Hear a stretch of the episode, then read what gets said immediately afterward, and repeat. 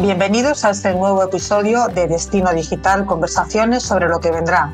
El videopodcast de Digital y Telefónica que abre un espacio de reflexión sobre cómo la transformación digital y tecnológica está cambiando la manera en que trabajamos, nos movemos y nos relacionamos. Hoy queremos conversar sobre el futuro del trabajo y el talento digital, los nuevos modelos de empleo que están surgiendo y cómo podemos hacerlos coexistir con los esquemas actuales.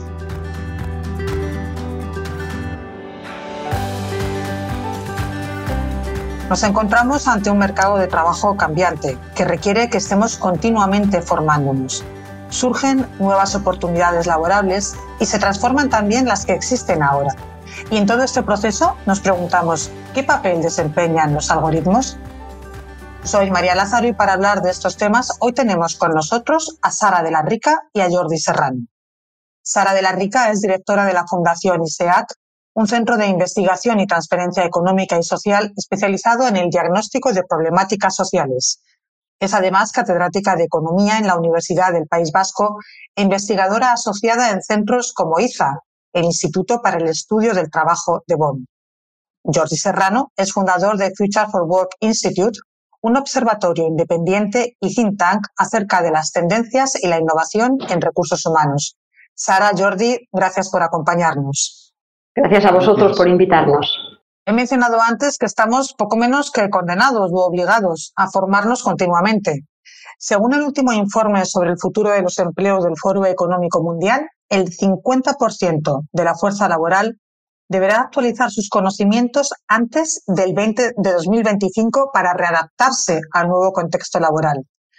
Esta nueva situación supone un cambio de paradigma en la formación de estudiantes y de trabajadores hacia lo que se ha llamado aprendizaje a lo largo de la vida o en inglés, que parece que suena mejor, lifelong learning o formación permanente. Es decir, la formación deja de concentrarse en una etapa concreta de la vida de las personas para convertirse en un proceso de aprendizaje continuo.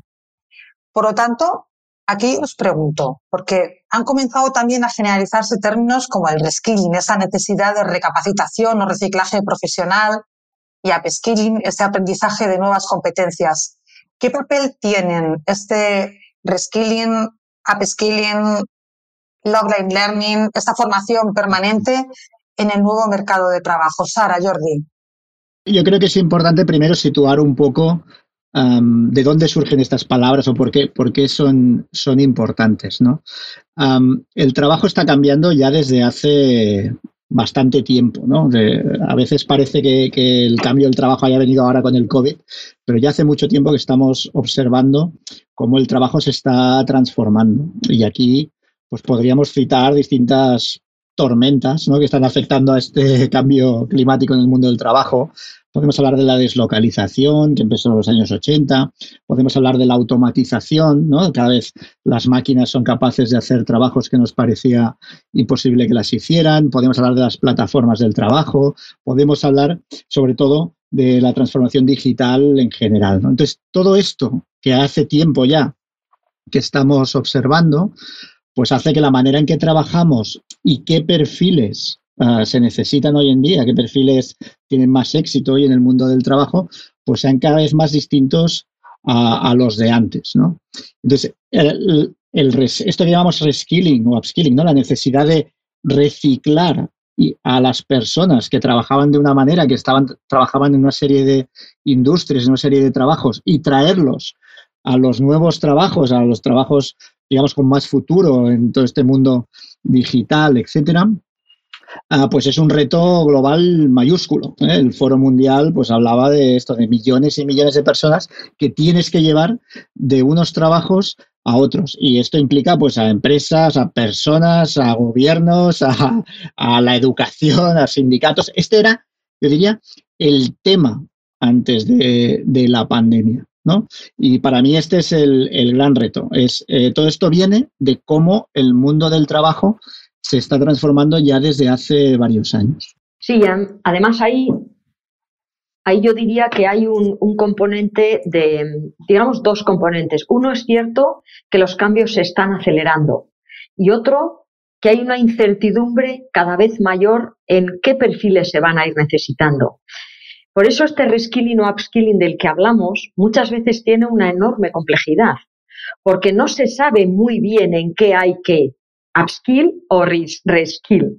Eh, de hecho, una problemática que tenemos en nuestro país es que tenemos demasiadas empresas muy pequeñas que van un poquito por detrás de, todos estos cambios. Para mí estos cambios los tienen que ir liderando las grandes empresas, que son quienes realmente están apostando por todos estos procesos de cambio, por la digitalización, pero en general por el desarrollo tecnológico y que marquen un poco la pauta. Las pequeñas empresas por sí mismas, sobre todo las muy pequeñas que tenemos muchísimas en este país, no son capaces de anticipar estos cambios. Por eso a mí me parecería muy importante que fueran las grandes empresas un poco tractoras de estos cambios y que después toda la colaboración entre instituciones públicas, privadas, personas trabajadoras, que empezara, que empezara realmente a moverse todo este cambio, que yo creo que sí que va a ser profundo, y que también, por una parte, tiene que venir también de la mano de cambios en los directivos. Si en una empresa no hay un liderazgo que efectivamente permita estos cambios, va a ser muy difícil. Y también tenemos muchos directivos, digamos, de la antigua usanza, personas pues mayores o que, de alguna manera innovan menos o están menos expuestas a la innovación y es lógico por, por lo que les ha tocado vivir.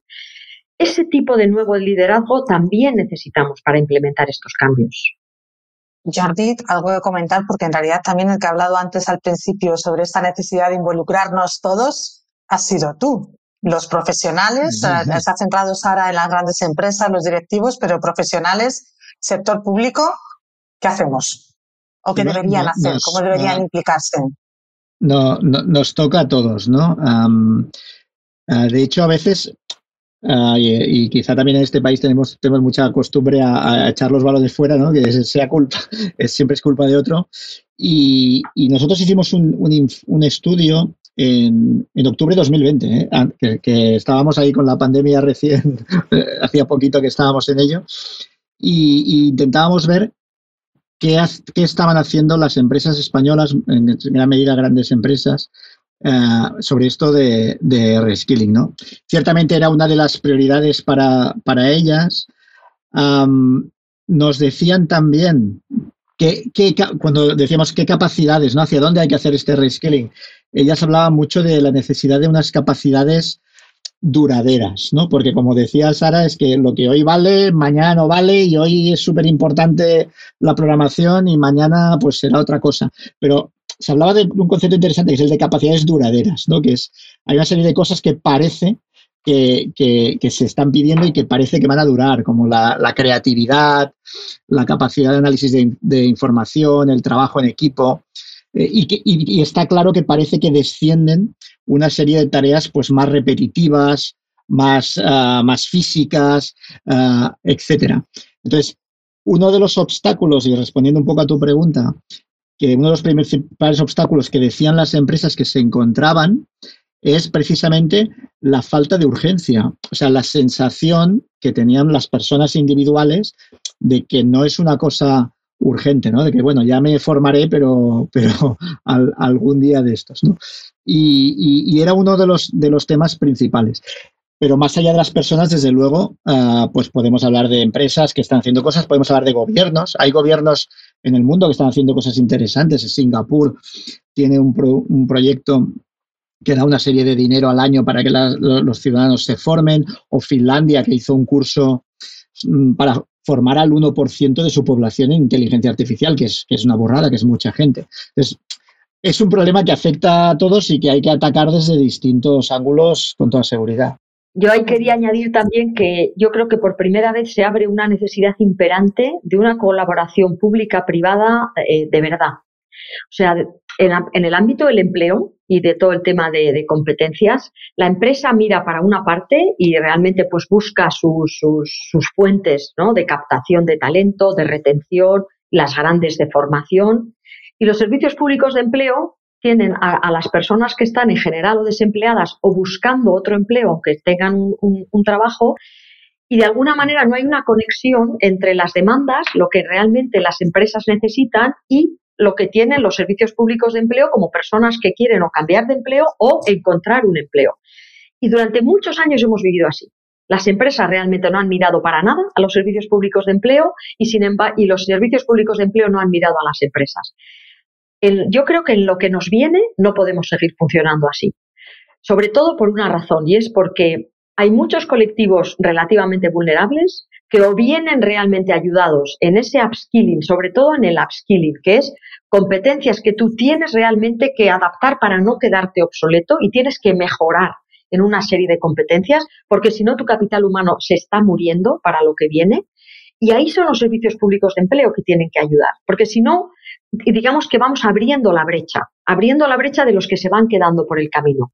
Por eso yo creo que una clave importantísima en este nuevo, digamos, o en estos nuevos empleos del futuro, con esta formación que nos viene añadida, es que se miren las empresas y los servicios públicos de empleo, para que los servicios públicos de empleo aprendan de las necesidades de las empresas y realmente doten de esta capacitación a las personas. Es que creo que si no, se va a hacer todo de una manera muy descoordinada y entonces las desigualdades se van a incrementar.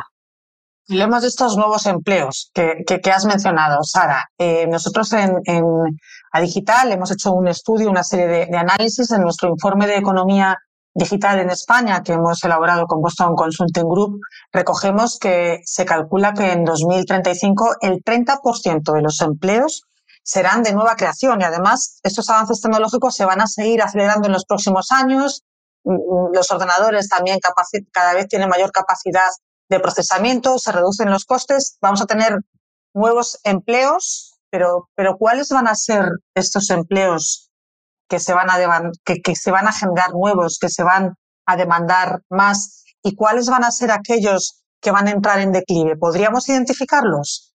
Lo que vaya a pasar en el futuro eh, no lo sabemos, pero sí sabemos lo que ya se ha producido. Y efectivamente aquí hay, muchos estudios para Estados Unidos, para muchísimos países europeos y también hemos hecho nosotros estudios para España, donde se ve muy claramente, digamos, el perfil de empleos que crecen y de empleos que decrecen. Y os los digo en un, en un minuto. Los empleos que crecen eh, son de dos, de dos naturalezas. Unas, aquellos empleos muy cualificados cualificados, en general profesionales, técnicos, cambios que están muy alineados con el cambio tecnológico, con toda la automatización. Esas personas realmente son quienes crean los, las máquinas, quienes crean los softwares, quienes los reparan, pero también quienes los mejoran y quienes de alguna manera son muy complementarios al trabajo que hace una máquina. Entonces, esas personas están muy alineadas con ese nuevo futuro. Y ahí tenemos un sector, digamos, de alta cualificación han crecido muchísimo los empleos para actuarios, matemáticos, estadísticos, programadores, de todo tipo. Pero no nos olvidemos de que al final de todo el empleo que se tiene en un país, esa parte no es una parte muy grande. Está creciendo mucho, pero no es la que más absorbe, la que más empleo absorbe. Hay otra parte que está creciendo, también no tanto, que es empleo que tiene algo así como poca que ver, poco que ver con la digitalización. Son servicios que requieren en general presencia y cercanía. Entonces, están, están aumentando servicios relacionados con servicios personales, peluquerías, em, todo tipo de servicio personal, cuidados. Con el envejecimiento en España están aumentando muchísimo, pero también comerciantes, también atención al cliente, todo ese tipo de empleos los vemos aumentar.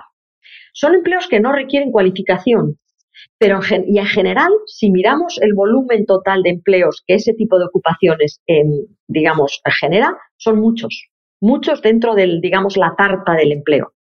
Fijaros que son dos tipos de empleo muy diferentes. Unos muy cualificados y que realmente no hay demasiada gente, pero están creciendo mucho, y otros poco cualificados, donde hay muchísimas personas, no están creciendo mucho, pero están creciendo.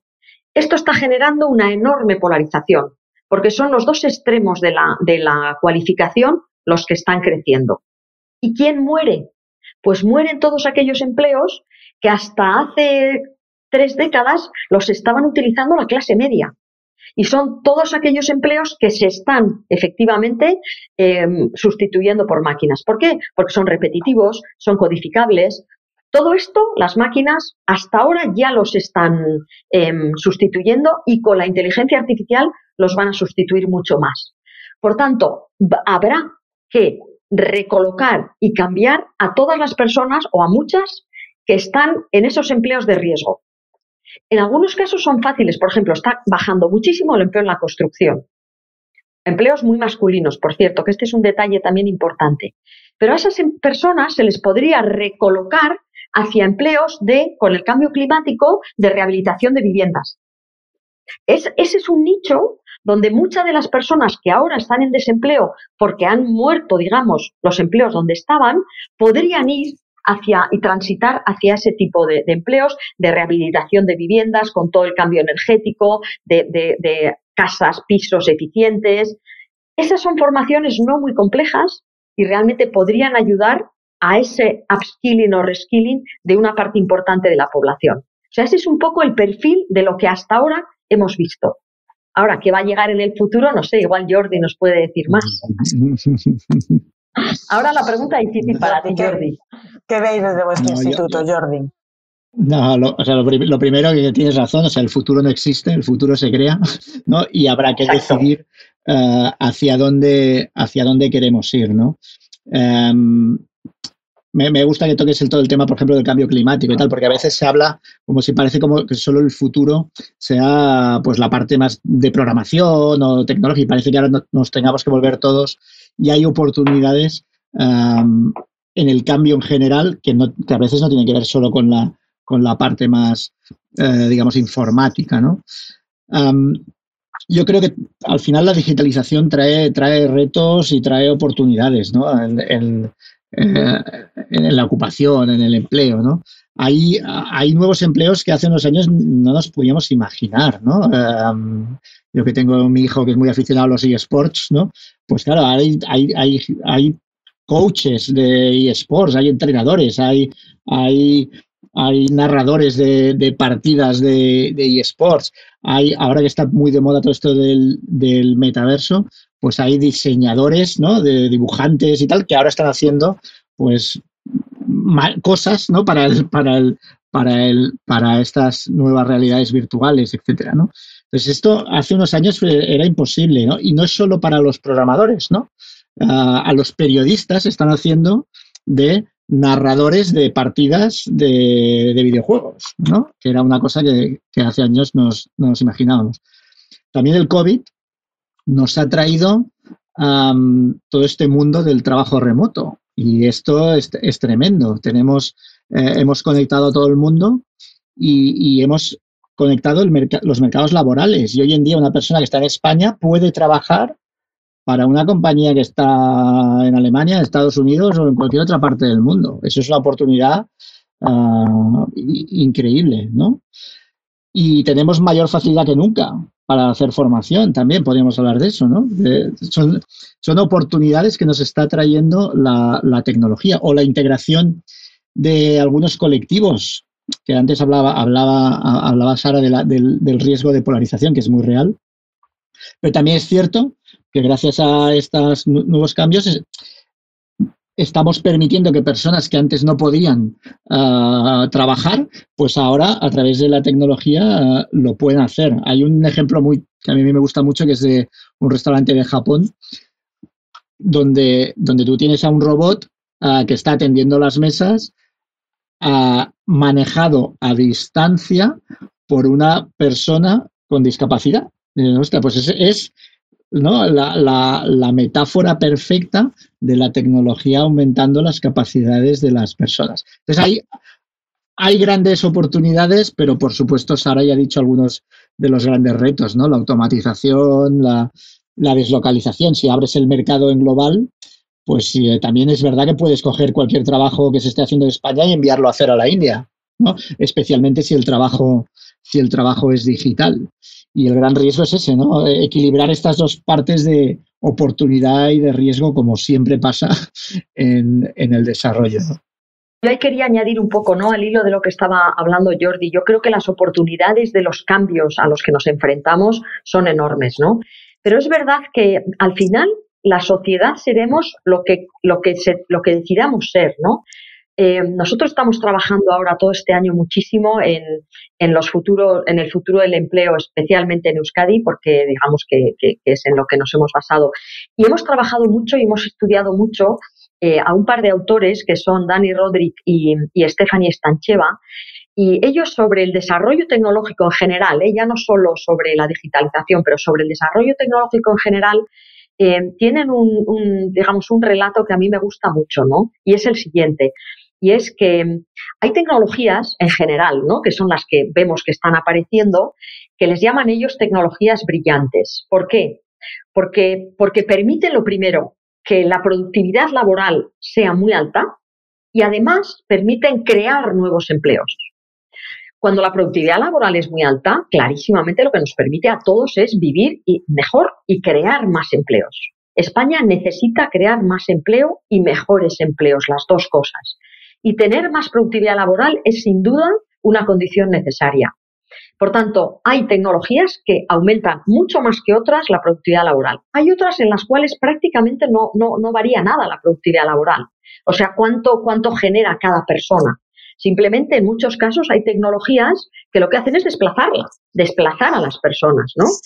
Entonces, cuando estos autores lo que dicen para intentar crear sociedades ante este desarrollo tecnológico de más y de mejores empleos, lo que dicen es que cuando el, dinero público, que al final es el dinero que todos aportamos, está ahí impulsando determinadas tecnologías, impulsando innovación, que una de las cosas que podría hacer es tener muy en cuenta impulsar tecnologías como ellos les llaman brillantes.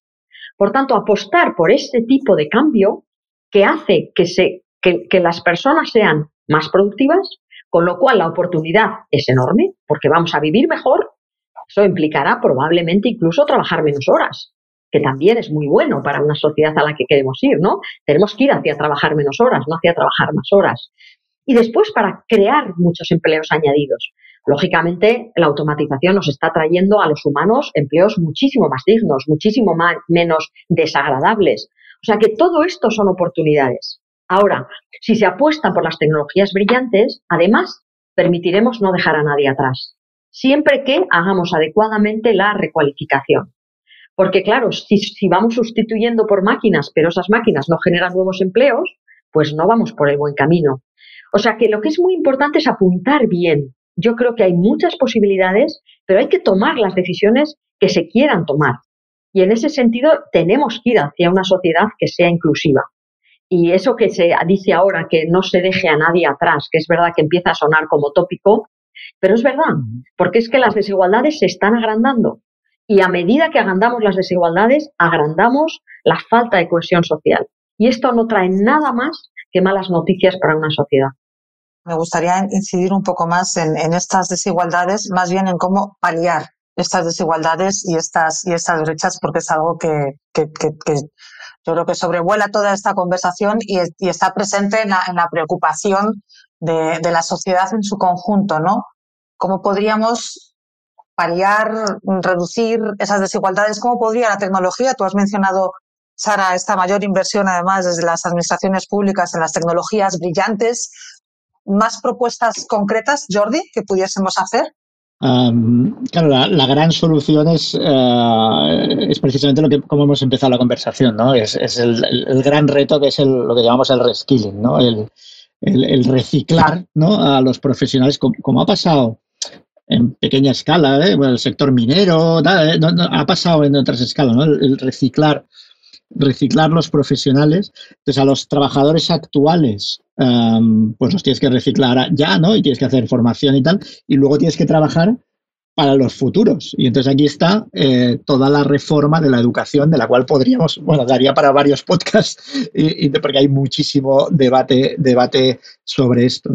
Y, entonces, ojo también con algunas brechas particulares, ¿no? Mujeres y tecnología, oye, pues eso es un problema que hay que resolver de una manera ah, concreta y que no puede resolver de, otra manera, ¿no? O, o, cómo la formación, por ejemplo, ahora mismo lo que está pasando es que una gran parte de esta formación, de este reskilling, se está, eh, se está dando precisamente a aquellas aquellos perfiles que lo necesitan menos, ¿no? O sea, las grandes empresas están formando a sus directivos, a su, a su personal ya capacitado en las nuevas tecnologías, etcétera. Hay que, hay que asegurar que eso llegue a, toda la población. Entonces aquí probablemente hay temas de legislación, hay temas de, política, ¿no? Ya entraríamos ya en política, um, que, tiene, que, que implican a toda la sociedad. Ahí hay una parte de la modernización de los servicios públicos de empleo que creo que podría ayudar muchísimo y que de hecho ya está, digamos, sobre la mesa de muchísimas primero de los servicios públicos nacionales. Estuve el otro día en una, en una charla y vino eh, el, director del, del SEPE, de los Servicios Públicos de Empleo, y la verdad es que él tiene muy clara, muy clara la hoja de ruta que hay que seguir. Y yo he visto en varias autonomías ya intentando implementar, em, digamos, em, este tipo de mecanismos. Y os, explico de una manera muy sencilla cuál es. Em, la inteligencia artificial nos va a ir permitiendo tener perfectamente actualizadas todas las vacantes que, se van generando al día de las empresas y apuntar muy bien cuáles son esos perfiles. Entonces, se puede recibir de manera completamente instantánea todas las vacantes que existen. Y a la vez tenemos a todas las personas que quieren realmente, con, una información que debe de estar muy detallada sobre sus competencias, sobre sus necesidades, sobre sus perfiles, sobre su experiencia, entonces tener perfectamente, digamos, em, eh, la información de ambos sectores, que es la oferta y la demanda. Además, los servicios públicos de empleo o otras agencias, digamos, derivadas, pueden meter toda la información sobre qué tipo de reskilling están dando a las personas y con qué resultados. Todo esto completamente actualizado a día de hoy. Entonces, a ti te viene una persona o cualquier persona puede consultar qué tipo de reskilling me vendría a mí bien en función de qué es las demandas del mercado que se me están que, que parece que son las que están funcionando y cuál es el tipo de formación que parece que está dando mejores resultados. Este tipo de estructuras bien diseñadas y bien alimentadas pueden dar una información muy buena a cada persona sobre el menú de tipo de acciones que tú deberías escoger. Esto ahora mismo no está sobre la mesa. Sobre la mesa ahora mismo las personas que quieren ir a un empleo eh, normalmente pasan por servicios públicos de empleo o por otro tipo de agencias y les dan cursos o les dan formaciones más alineadas con lo que hay, con lo que ya las empresas imparten pero no están mirando hacia lo que las empresas demandan. Por eso yo creo que la tecnología puede realmente ayudar a que perfilemos muchísimo más cada persona dónde debería de ir de una manera mucho más precisa, em, digamos, dirigiéndose. En algunos casos pueden ser em, actualizaciones más costosas en términos de tiempo, otras menos. Por tanto, tendrías como un menú y ya cada persona elige. Además, también se está trabajando muchísimo el tema de orientadores profesionales que puedan ayudar a esas personas a tomar buenas decisiones. O sea que yo creo que ahí todo el tema de, inteligencia artificial clarísimamente que aprende, todo aprende sobre y, digamos al día a día, va enseñando qué tipo de em, acciones debemos de tomar para ir hacia ese mundo en el cual es verdad que vamos a necesitar un, un, reskilling, digamos, eh, permanente. Esto que, que cuenta Sara de cómo utilizar la inteligencia artificial para casar mejor oferta y demanda, sinceramente me parece muy, muy interesante y nos introduce además un tema adicional, que es la aplicación de la inteligencia artificial y los algoritmos en todo el, en todo el mercado laboral. Están ya jugando un papel muy importante los algoritmos y, lo jugarán más todavía en el futuro de la economía, ¿no? Estamos hablando también de automatización que nos puede ayudar en tareas de poco valor añadido, dejar espacio a otras más cualificadas.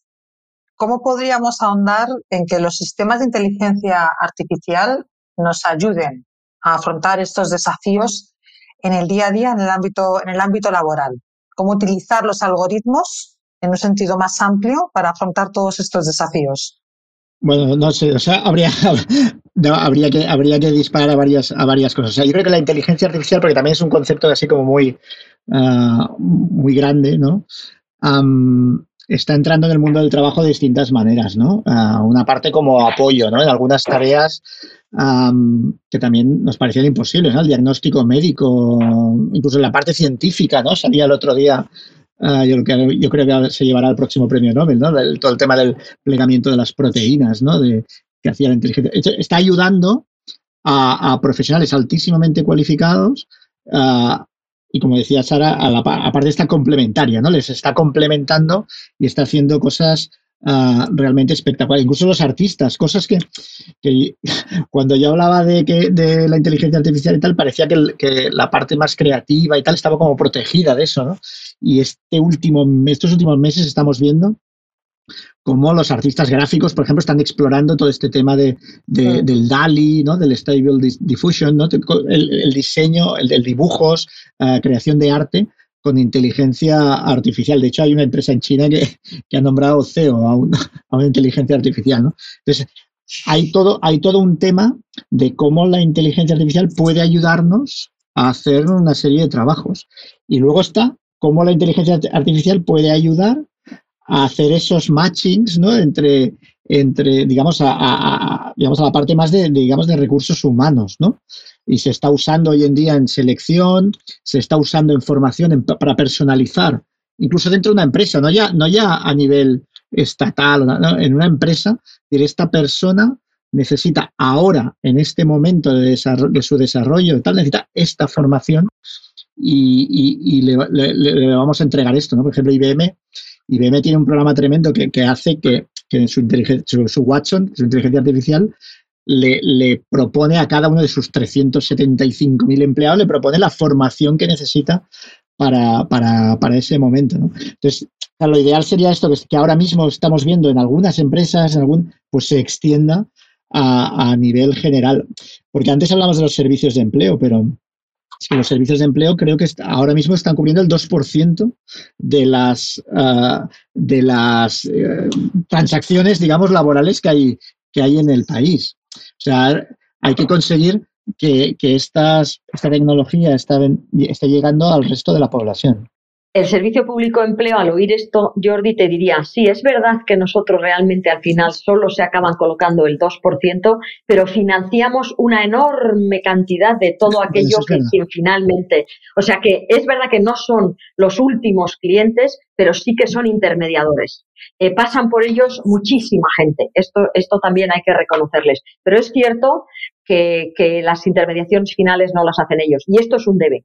Eh, claramente es un debe de ellos y yo creo que lo saben. A mí el tema este de los algoritmos y, como dice Jordi, en, los procesos de selección, a mí esto que dice que, una persona te, puede decir perfectamente la inteligencia artificial que tú necesitas, o sea, perdona, la inteligencia artificial te puede decir la formación que tú necesitas, me parece, pero vamos, de una eficiencia increíble, me parece una mejora impresionante. Y también me parece una mejora cuando te ayuda a ti, servicio, digamos, de recursos humanos, a elegir. Pero aquí vienen un poco los sesgos. Yo de inteligencia artificial sé poco o nada, pero sí que es verdad que estoy, estoy un poco siguiendo este tema de los sesgos, porque parece, y de alguna manera posiblemente es porque desde mi punto de vista soy muy sensible a los sesgos de género. Entonces, claro, en muchísimas fases de las contrataciones se premia bastante que las personas sean eh, muy resolutivas, que, demuestren una valentía, un arrojo, un saber hacer. Y en eso, los varones en general, por genética o por cultura, y no voy a entrar aquí, pero son más, digamos, eh, expuestos. Y ante eso, pues parece que ante esas pruebas la mujer no, no puntúa tan alto y se están quedando fuera. Este tipo de perfiles no tan agresivos o seguros o, o, que parecen valientes o lo que fuere. Yo entiendo que si esto, que yo ya estoy siguiendo, este tipo de sesgos se está dando, pues lo mismo para personas tímidas, ya al margen del tema del género. O sea, si vamos buscando unos perfiles determinados que una serie de personas tienen, personas de mucha valía, pero que quizá no tengan un determinado, digamos, filtro, se puedan quedar fuera. Entonces, esto me parece muy peligroso. ¿Qué es lo que pasa? Que los sesgos que estamos viendo están, siempre son algo que vemos, o sea, va como por detrás, como la regulación, ¿no? Va por detrás de lo que se está creando. Entonces hay que estar muy al tanto de todos estos sesgos, tratar de, de capturarlos pronto y poner remedio, porque en muchísimos casos son sesgos que ni siquiera son voluntarios. O sea, se van creando, la máquina decide quién pasa qué, determinado filtro y ni siquiera es algo que sea voluntario, pero se crea. Y esto clarísimamente es una barrera para determinados colectivos. Así que yo, desde luego, soy muy partidaria de que se revise mucho este tema de los sesgos, de que se persigan y de que en la, en la medida que sea posible eh, se intente que los algoritmos sean neutros. Pero no sé cómo se puede hacer esto, pero cualquier iniciativa que se lleve en este sentido, desde luego, a mí me parece fundamental. Yo decía que sobre esto de los, sobre esto de los sesgos, los sesgos no los han inventado las máquinas, los sesgos los hacemos los, los, los humanos, ¿no? Y, no necesitábamos la inteligencia artificial para hacer sesgos, como, solo hay que ver, ¿no? En el tema de género solo hay que ver las, las, cúpulas directivas de las empresas actuales eh, antes de la inteligencia artificial, ¿no? El gran riesgo es automatizar el sesgo y, y, eso es lo que, eh, lo que hace un poco la inteligencia artificial, es decir, ¿quién ha tenido éxito en esta compañía? Vamos a ver quién es el perfil que tiene éxito, pues vamos a intentar eh, reclutar este perfil, que es una cosa que parece muy lógica. El, problema es eh, precisamente en este caso automatizar el riesgo, es decir, como los que han triunfado aquí, los que han llegado arriba son todos hombres blancos eh, de cierta edad, pues voy a priorizar la contratación de estos perfiles. Entonces yo creo que el rol, nosotros hablamos mucho con la gente de recursos humanos, el rol está en, está muy bien implementar estas, estas herramientas, pero hay que tener el ojo encima como deberías haberlo tenido cuando no lo hacía la inteligencia artificial, ¿no? Em, y, se puede hacer y tú puedes quitarle el dato género a la máquina eh, y no. De, hecho, Amazon tuvo este problema, que es alguien que no, no, le falta conocimientos de inteligencia artificial. Eh, implementó un sistema y se dio cuenta a, medio plazo de que solo estaba seleccionando hombres. ¿no? Eh, y lo supieron corregir, corregir. El tema es que tienes que tener un humano detrás que aplique los valores y lo que tú quieres mm, que se tenga en cuenta en el algoritmo. Sí, yo entiendo que este tema del algoritmo es como la parte más moderna de currículum ciegos, ¿no? Que nosotros durante muchos años yo he estado defendiendo. El currículum ciego, eh, desde luego en género es perfectamente posible, pero claro, lo, antes el currículum, eh, antes los sesgos de género eran voluntarios. O sea, así de claro, ha sido, se ha querido que fuera el hombre eh, y a las mujeres han tenido barreras, esas las hemos visto por múltiples razones de nuestra, de nuestra vida lo que a mí ahora, y eso también me preocupa, o sea, que, que, haya sesgos voluntarios eh, me preocupa muchísimo, pero ya encima que los genere una máquina, cuando encima no se quieren generar, pues me parece un añadido gratuito, ¿no? Por eso sí que sería muy importante saber qué filtros, qué filtros tienen que tener eh, las máquinas para que a poder ser sean cosas neutras. Y para eso hay que ir viendo muy bien con analítica de datos qué perfiles se van escogiendo y entonces entender muy bien si es que hay, parece que hay algo que no está funcionando o personas de determinados lugares que no se están contratando, porque eso también hay temas territoriales, hay también. Si las personas que más triunfan son las de las grandes ciudades, pues las personas de provincia se pueden quedar fuera. O sea que es que hay multitud de ejemplos que podrían introducir sesgos automáticos muy peligrosos. La, edad, por ejemplo, ¿no? En definitivas cuentas, la inteligencia artificial pues, se nutre de los datos que nosotros le damos. O sea, que habría mm. quizás que actuar sobre, sobre esos datos o, o, explicar cómo se han generado esos datos. Quiero decir, ¿deben las empresas mejorar la explicabilidad de sus algoritmos? ¿Es más transparentes en cómo se ha construido ese algoritmo y cómo, y cómo podríamos quizás trabajar sobre esos datos y el Big Data precisamente para, para eliminar los sesgos? Son en realidad dos preguntas las que os estoy haciendo. Sí, yo creo que hay, que usar los dos, ¿no?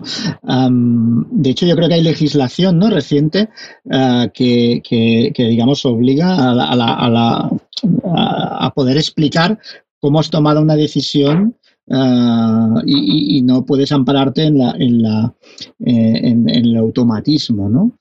Yo creo que hay que tocar las dos cosas. Tienes que asegurar cómo entrenas a esa inteligencia artificial y luego tienes que estar encima, pues vigilando uh, qué, qué, qué, qué, efectos está produciendo. De nuevo, como deberías estar haciendo antes de aplicar la máquina. ¿no? No sé, Sara, si. Sí, sí, eh, vamos, a mí, a mí me parece importante. Yo creo que ahí la transparencia podría ayudar, ¿no? Si tú eres capaz de, si a ti te obligan a que, a que digamos, pongas em, negro sobre blanco de cuáles son esos filtros o cuáles son ese tipo de procesos o esos algoritmos que está utilizando, están utilizando en muchos procesos las máquinas, posiblemente a ti mismo te puede hacer ver o, puedes, o te puede ayudar a ser más consciente de esos sesgos. Y si todas las empresas tienen que ser transparentes, también podemos en esa diversidad de resultados aprender de si los algoritmos son diferentes o no. O sea que yo creo que sí, que la transparencia puede ayudar, desde luego, siempre que lo que queramos sea reducir los sesgos, que espero que sea lo que queremos hacer. Porque claro, si tú lo que quieres es mantener la discriminación hacia ciertos colectivos, pues entonces lo que quieres es una caja negra, sin ninguna duda, ¿no? Y hacer un poco lo que quieras, pero yo creo que vamos hacia, o deberíamos de ir hacia un proceso de mayor transparencia. Creo que sí que podría ayudar. Jordi, Sara, para terminar me gustaría pediros a los dos un mensaje final, algo más, poco, poco más que un tweet, y que responda a esta pregunta que sé que la respuesta va a ser amplia, pero mensaje final. ¿Cuál es el futuro del trabajo y el talento digital? Yo, yo diría eh, lo que he dicho antes, ¿no? Es el futuro no existe, el futuro se crea y será el que queramos que sea. Eh, ¿Cómo debería ser? Pues debería ser un futuro, creo yo, inclusivo y donde, aunque sea un tópico, pues nadie se quede atrás. Ese es el gran reto. Pues la verdad es que mi, mi tuit final también es muy parecido, ¿no? El futuro del trabajo debe ser una decisión de cada sociedad. Las oportunidades que se crean son inmensas, pero si no van acompañadas de acciones inclusivas, se corre el riesgo de crear brechas sociales que amenazan la cohesión social. Pues Sara de la Rica, directora de la Fundación ISEAC, y Jordi Serrano, fundador de Future for Work Institute, muchísimas gracias de nuevo de verdad por acompañarnos en este episodio de Destino Digital, conversaciones sobre lo que vendrá y aportar vuestra visión y reflexiones sobre el futuro del trabajo y el talento digital. A quienes nos escucháis, recordad que podéis consultar también la grabación en vídeo de este programa en destinodigital.adigital.org. Nos vemos y nos escuchamos en el próximo episodio.